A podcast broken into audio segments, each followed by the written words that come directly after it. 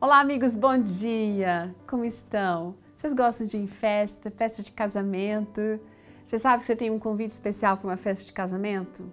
A gente vai falar um pouco sobre ela hoje. A nossa meditação foi escrita pela Neisa Freitas Seixas. Ela é esposa de pastor, tem dois filhos e um netinho. Dirige também o Ministério da Mulher lá na Missão Oeste do Pará. Ela vem lembrando aqui que um evento bem planejado, uma coisa bem realizada, assim, sabe? É alguma coisa muito boa. Aí, quando você consegue observar que os convidados estão felizes, que eles foram bem recebidos, é, servidos, e você pode encontrar nessa cerimônia familiares, amigos que você já não vê há muito tempo, acompanhar toda aquela programação, perceber que todo o seu trabalho não foi em vão. Puxa, é uma coisa boa demais. Sabe, foi isso que aconteceu com os preparativos e os momentos super emocionantes do casamento da filha dela.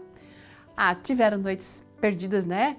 É, de sono, aquela correria sem fim para poder encontrar os detalhes de tudo que se quer fazer. Ter os filhos, o esposo, alguns meses sonhando junto com aquele momento, que dura o quê? Pouco tempo, né? Quatro horas, mas realmente, mesmo que seja pouco tempo, não há palavras que conseguem expressar a alegria. E tudo, quando acontece de uma forma planejada, então muito melhor ainda.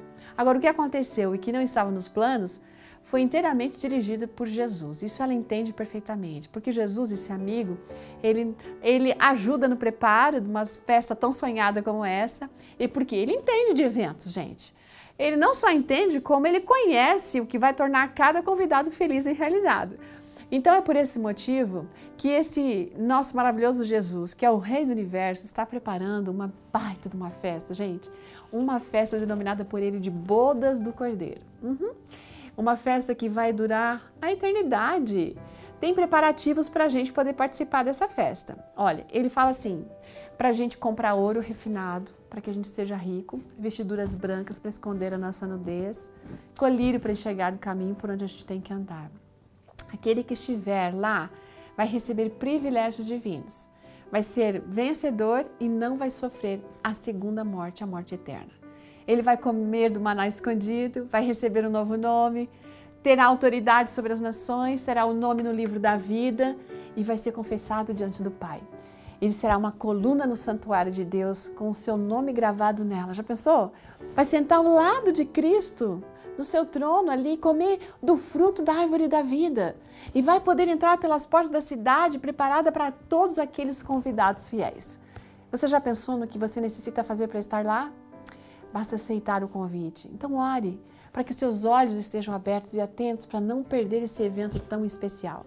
Sabe o que diz ali em Apocalipse, capítulo 22, verso 17? Diz assim: O Espírito e a noiva dizem: Vem. E todo aquele que ouvir, diga: Vem. Quem tiver sede, venha.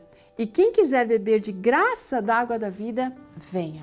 Esta oportunidade de viver este grande evento é concedido todo a todos, todos, todos nós. Não percamos essa oportunidade. Aceitemos a Cristo Jesus como nosso Senhor e Salvador também. Ótimo dia, até amanhã. Tchau!